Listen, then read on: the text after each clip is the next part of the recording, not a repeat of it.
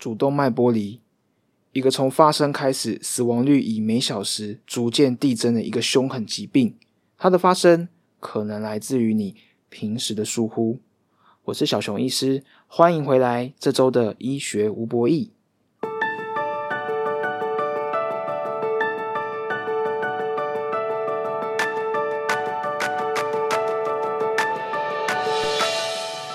Hello，你好，你正在收听的是医学无博弈，这是个由医师主持的一个 Podcast 节目，我是小熊医师，在这边呢，你会听到与时事有关的医疗新知，你也会得到一些错误观念的厘清，还有我们会带给你很多我们觉得很重要的疾病相关的医疗知识，希望透过声音，让更多我们临床医师没机会和你们分享的好多事情，直接送到你的耳朵。今天呢的医学无博弈。想跟大家来聊一聊主动脉剥离。没错，二零二零真的是一个蛮动荡的一年哦。从上上集跟大家有聊到我们的黑豹，他因大肠癌而离开。而其实在这之前，陆陆续续都有很多我们认识的公众人物，因为各式各样的原因离开我们。二零二零真的是一个蛮让人心惶惶、蛮让人不安的一个年份哦。不过也是因为这样子，让很多人开始对一些健康的相关议题能够开始重视，所以我觉得不外乎也是一个机会，让大家能够更重视自己的健康，以免造成更多遗憾的发生哦。尤其是那些原本我们可以预防的事情。所以今天我们会跟大家来聊聊什么是主动脉剥离，以及它的原因是什么，我们该怎么诊断，还有我们临床医师怎么去治疗。像这样主动脉剥离的病人，还有我们生活上有什么是我们可以做的，来去预防主动脉剥离的。可能性，希望能够降到我们能够做的降到最低哦。首先呢，主动脉剥离是什么？那得先聊聊主动脉。大家可以想象一下，说我们人体就像是一个高速公路的网络，而路就是所谓的血管。那从我们的心脏出发，第一站就是经由我们的主动脉。可以想象一下，就像是雪山隧道一样，我们要前往宜兰，一定要经过雪山隧道。如果你透过高速公路的话，那是唯一的一条道路。而心脏的血也是，心脏会负责把身体的血打到身体的各处，而必须要经过一个很重要的一个路径，就是主动脉。它就像雪山隧道一样，它是一个单向道。如果今天要往宜兰这条路上，所以它没有任何替代的套路可以取代它。所以如果今天雪山隧道坍崩了，那通往宜兰的道路在这。条条高速公路上就无法前进了。而同样的道理，主动脉它的管壁呢，其实就像三明治一样，它其实是有很多层的。那今天呢，如果它其中一层有玻璃，有一些些血流进去，渐渐的、渐渐的就把那个三明治的夹层给撑开，所以导致说内壁玻璃。而这也是为什么叫主动脉剥离的原因。但一旦剥离之后，原本主动脉管腔的空间就被挤压到变小了，而甚至堵塞，那可能就会造成血没办法从心脏里打到全身。而如果发生这样的事情，就看哪一个器官先受到影响，而造成器官的受损。那如果是脑部呢，可能就会造成脑缺血；那如果是身体其他地方呢，比如说肾脏，就会造成肾脏功能的损伤。那如果是肠子受到损伤，血不够，那就会造成肠。缺血就会有肚子痛的症状。那另外心脏本身如果它的血也不够，因为没办法离开心脏嘛，所以就没办法获得很好的血液供应，那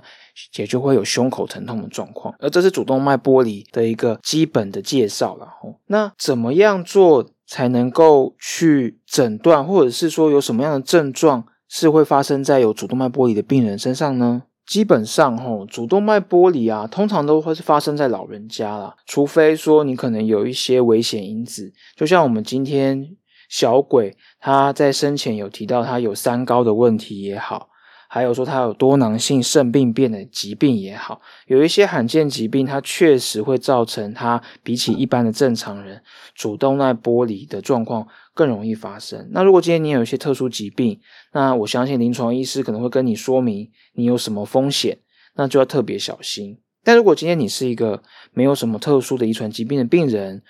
那有一些可以避免的危险因子是其实是你可以预防的哦。那在讲危险因子之前，如果今天我得了主动脉剥离，会有什么样的症状呢？其实症状还蛮跟心脏病发的时候的症状还蛮相似的，主要就是看我刚刚所提到的，如果今天你的血管的血流受阻，打不出去，那哪一些器官先受到影响就会有症状。比如说剥离的当下，可能会有很强烈，我们医疗上会说是撕裂性的胸痛，或者是上背痛，因为有时候我们身体内的器官的疼痛啊的那个位置其实是蛮模糊的，所以有时候我们会觉得说，哦，是上背或者是胸口，因为里面就是我们的主动脉，而且它的那个疼痛感其实是很快速的，可能会在几秒内从不痛。变成到说哦，我们有一些病人呢，会跟我们说哦，那是他有史以来一生当中最痛、最痛、最痛的那种疼痛感，那个程严重程度哦。那疼痛的感觉有时候会延伸，因为主动脉就是一条高速公路嘛，那它就像雪山隧道一样，是一个有一段距离的，它会从我们胸口里面的心脏一路延伸到我们的肚子啊，一直延伸到我们的下肢，所以它的疼痛感有可能依照它剥离的程度，可能从脖子、胸口，甚至一直到腹部哦。都会有这样的症状，就看它疼痛的位置跟它好发发生的位置在哪里。而如果今天除了疼痛之外，也可能会因为它影响到的器官而决定它有可能的症状。比如说，如果它今天影响到你的呼吸功能，就会有喘不过气的感觉。那如果今天它剥离的位置是靠近在腹部的主动脉，那它可能就会有肚子痛啊，或腰部疼痛。而如果今天影响到你脑部的循环，可能就会意识不清，甚至昏倒。而如果今天进而影响到脑部的功能，比如说讲话或是视力，那就会有说不出话啊，或者是诶视野一片模糊，那进而可能影响到你的四肢，可能突然无力，像中风一样的症状。而有时候呢，因为它剥离影响到四肢的程度不同，所以有时候我们会发现到说，诶两侧我们摸我们的脉搏，诶怎么两边好像不一样大？一边比较弱，那可能是因为通往你那个比较弱脉搏的那个那边的血流，因为主动脉剥离被挡住了，而导致那边血流很少，这也是有可能发生的原因或是症状。而在讲到症状之后，那有什么样的人有什么样的疾病啊，或是状况会很容易会比一般人更容易得主动脉剥离呢？基本上会跟一些心血管疾病还蛮相关的，比如说最重要的事情就是高血压。小熊医师在病房啊，或者是在诊间，很常听到病人说，为什么他要控制血压？血压高有什么关系？又没有不舒服。医生可能会跟你解释说，哦，血压高可能会造成你的心脏疾病啊、中风啊的几率会比较高。可是有时候大家就会觉得说，哦，又没有感觉啊，心脏病会痛啊，那。中风会无力啊！啊，我又没有胸口痛，我也没有无力。但大家其实不要轻忽高血压这件事情哦。你可以想象一下，说今天如果雪山隧道，大家在高速公路上车速都很快嘛。假设今天大家车速都很快状况下，突然雪山隧道突然不通了，那大家是不是在前面就会发生车祸？大家全部撞在一起，所以其实状况会是很严重的。而同样的道理哦，如果今天你是一个都没有控制血压，血压一直都很高的状况，那更容易会造成说，今天主动脉如果有发生剥离的时候，更容易会造成这个剥离状况会更严重。所以其实主动脉剥离很重要的一个危险因子，就是没有好好控制的高血压，其实是很危险的。而且就像今天小鬼发生的这个不幸的事情，它发生的当下可能是很快速的，一下就离开了我们。而你说，哎，高血压没有症状，但是我们所担心的是。你可能发生症状的当下，大家都来不及救你，所以努力在平时能够好好的控制血压，是一个很重要的功课。那另外呢，像是如果你今天有动脉的周状硬化，也就是今天你的主动脉那三明治的结构中间跟一般人不一样，你有一些哦，因为你可能有胆固醇高的问题啊，所以在你的三明治血管壁中间有。沉积了很多很多的胆固醇，还有发炎物质，导致你的管壁跟一般人相比，很容易剥离，很容易脆弱，甚至是硬化。那比起一般人，你可能会更容易有主动脉剥离的风险哦。那当然，遗传疾病也很重要。所以，像如果你今天像小鬼一样有多囊性肾脏病变，或者是有一些大家所提到，比如说麻烦症候群 （Marfan syndrome）。等等，有一些遗传疾病，它会有一些血管病变的风险。那要跟你的临床医师充分讨论，要怎么样治疗才对你是最好的。而除此之外，因为大家最近开始流行重训嘛，包括说大家会可能会去健身工厂啊，或者是说成吉思汗啊等等，大家开始流行重量训练。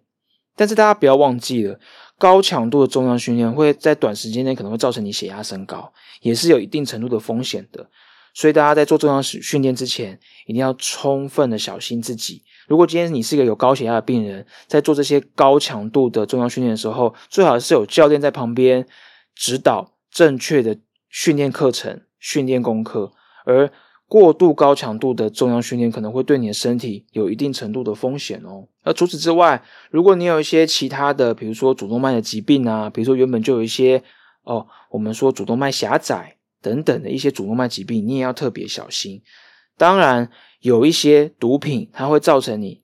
神经亢奋，甚至血压升高，突然之间的血压升高，像是骨科碱等等，使用这些毒品的人。也会有较高的风险得到主动脉剥离，要特别小心哦。而我们今天诊断了主动脉剥离之后，临床医师会怎么去治疗你们呢？基本上哈，我们针对主动脉剥离的病人，会分成两种类型。简单来说啦，我们在透能透过电脑断层啊，或是超音波，发现到说你有主动脉剥离的问题的时候，我们就会区分你是 A 型还是 B 型的主动脉剥离。它区分的。概念是用到位置来分的，因为主动脉我们分会分为升主动脉，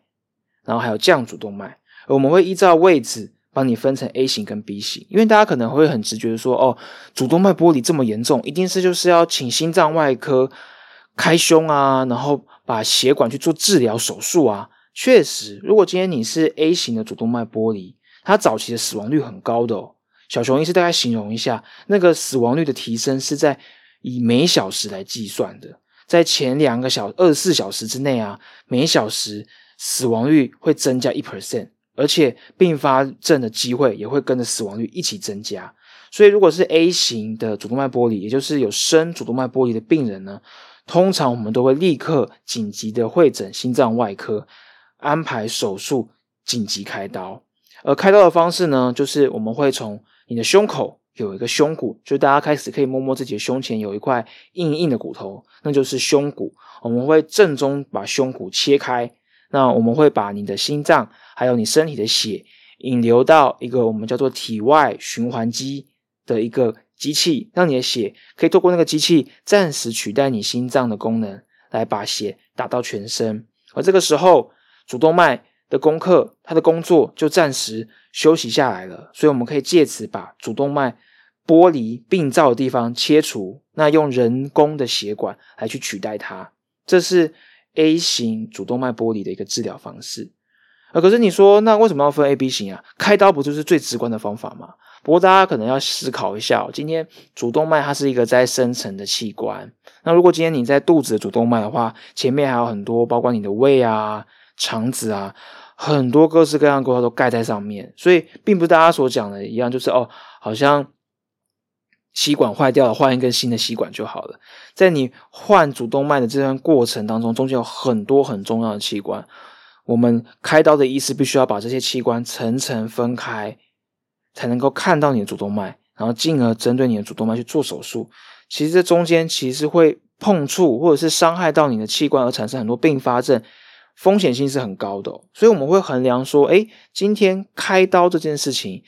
实际做起来。是不是真的病人的哦？愈后我们称为就是开刀后的效果好不好？是需要有实证来去佐证的，而不是哦 hold 懒锤就可以的。而我们发现到说 B 型的主动脉剥离，如果今天不是很复杂性的话，那基本上并不需要去做紧急的开刀啊，然后置换人工血管，主要还是以药物来治疗。而药物呢，不外乎就是把你的血压降低。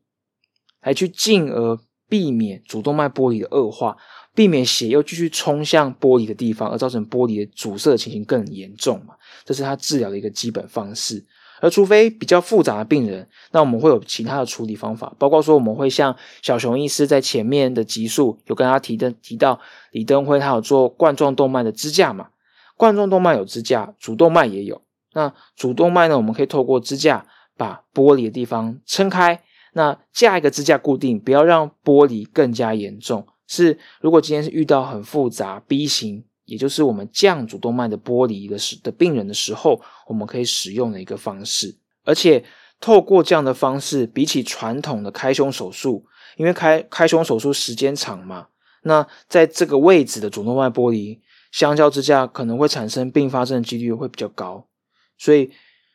主动脉剥离有的时候，如果今天是这样风险比较高的病人，用支架来去撑开，进而修复，也是可以是开胸手术以外还不错的选择哦。那你说，哎，得了主动脉剥离，或者是说我要怎么样去预防主动脉剥离呢？其实基本上主动脉剥离在我们临床上是一个还蛮急性、很多的一个疾病，有的时候可能很难避免，因为你刚开始没有症状，那当症状出现的时候，一下子就很剧烈，死亡率很高。但是小熊医师总是觉得说，也许有些事情我们很难去避免，但是我们要做的就是把专注力放在我们可以避免的事情上，像比如说刚刚所提到的，好好控制血压。所以血压这件事情，也许平常没有什么症状，但是症状一来，可能真的会要了你的命，或甚至是让你有很严重的气管问题。所以虽然平常没什么不舒服，还是要听临床医师的话，把血压控制好，尤其是老人家。甚至是现在的中壮年，如果今天你超过哦三十几岁，甚至四十岁，最好在家里放一个血压机，来去每天监测你的血压。如果过高，你发现到说，哎，可能不是一两天的事情，是持续的事情，那可能就要去找你的家庭医师或是内科的相关医师，帮你去调整你的血压，因为降低你的血压，可以让你避免你原本可能会发生很多很多很严重也好。或者是慢性病也好，这些相关疾病的风险是可以被避免的。而另外，戒烟也是一个很好的方法哦，因为其实抽烟对于我们的心血管疾病都有很严重的影响。所以虽然说戒烟很辛苦，但是如果今天戒烟可以让你免于你的生命受到一些严重疾病的威迫，那我觉得戒烟不外乎也是一个很好的方法。而另外，如果今天你有遗传性的疾病，要多多跟你的临床医师询问，说有什么是它可能会造成的风险，以及你该怎么做才好。而另外，适当的维持体重、减肥，并且把自己维持在正常的体态，加上定期的健康检查，把身体可能会有的一些慢性病，比如说糖尿病也好啊，高胆固醇也好，有一些慢性的疾病能够做早期的预防，对于急性的疾病的。预防也是有加成的效果。